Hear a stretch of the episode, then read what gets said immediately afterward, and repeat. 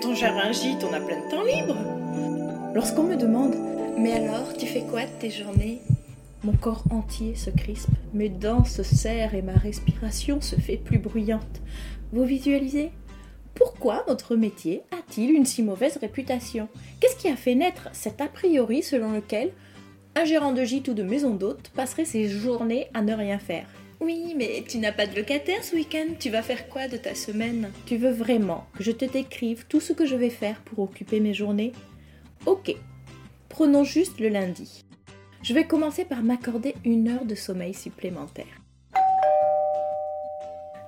À 8 heures, j'accueille l'électricien qui est venu vérifier le tableau électrique de la piscine qui ne fonctionne plus depuis 4 jours. Puis je passe ma matinée à préparer le contenu de mes publications Instagram des prochains jours, même si développer sa notoriété sur les réseaux sociaux, c'est un vrai travail à temps plein, alors que je ne suis ni photographe ni community manager. Je lance une première machine de torchons et serviettes de table. Je suis interrompue toutes les 30-45 minutes par l'électricien qui a besoin que je lui valide telle ou telle modification. Mais là encore, je ne suis pas spécialiste, alors je dis oui à tout en espérant que ça ne consiste pas à alimenter en éclairage tout un village. Le bip de la machine à laver me rappelle que je dois étendre une machine et en lancer une deuxième avec les tapis de bain.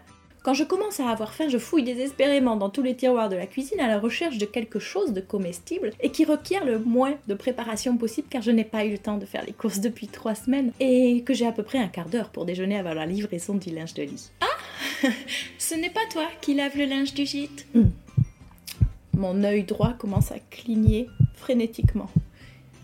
J'ignore à quelle fréquence tu changes tes draps et si tu as le courage de les repasser pour que ce soit tout doux quand tu te couches. Mais j'ai fait le choix audacieux d'externaliser le traitement du linge car laver 23 jeux de draps dans ma machine de 6 kg, les faire sécher à l'air libre et les repasser en 5 jours, j'ai essayé et bizarrement, euh, ce n'était pas ma meilleure semaine.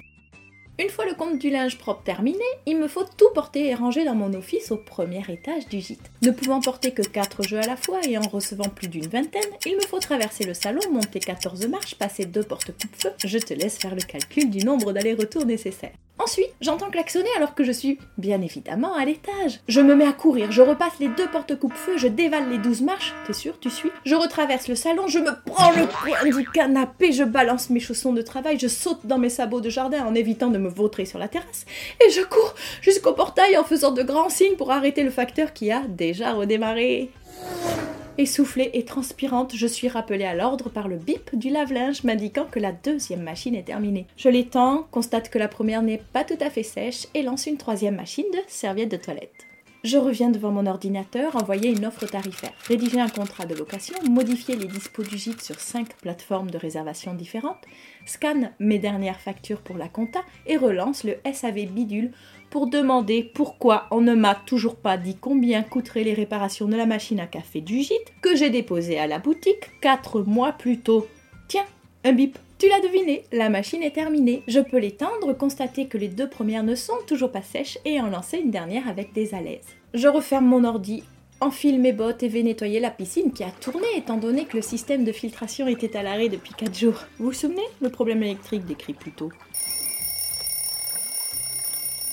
Deux heures s'écoulent. Zut J'ai oublié la dernière machine de linge. Il est trop tard pour la faire sécher dehors, je lance le sèche-linge. Je récupère les trois lessives de linge propre et sec, j'allume le fer à repasser, j'ai deux minutes pendant qu'il chauffe pour me faire un thé.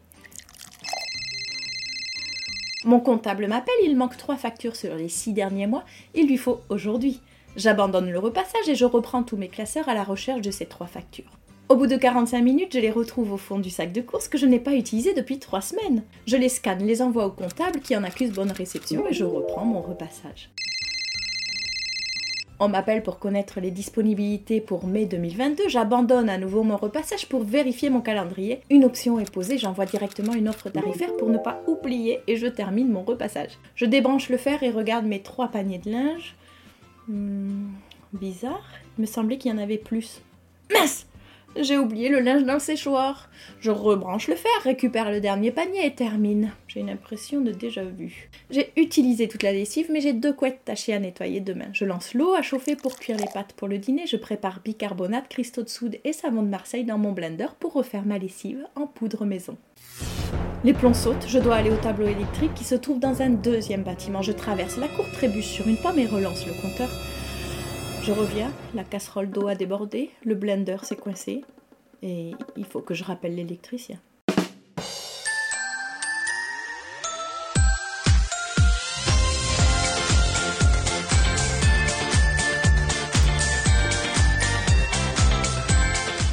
Nous sommes à quelques jours de Noël et il est temps de penser à se faire plaisir. Vous pouvez m'appeler Mère Noël car dès le lundi 20 décembre, je vous offre 20% de remise sur votre adhésion à la plateforme, quel que soit votre profil, porteur de projet, hôte en activité ou partenaire. Grâce au code promo Noël20, bénéficiez de 20% de réduction sur un abonnement d'un an. Et si vous avez envie de me remercier, sachez que plutôt que du chocolat, le meilleur des cadeaux c'est de laisser 5 étoiles et un avis sur Apple Podcast ou en story sur Instagram. A très bientôt, ici, sur la plateforme ou les réseaux sociaux.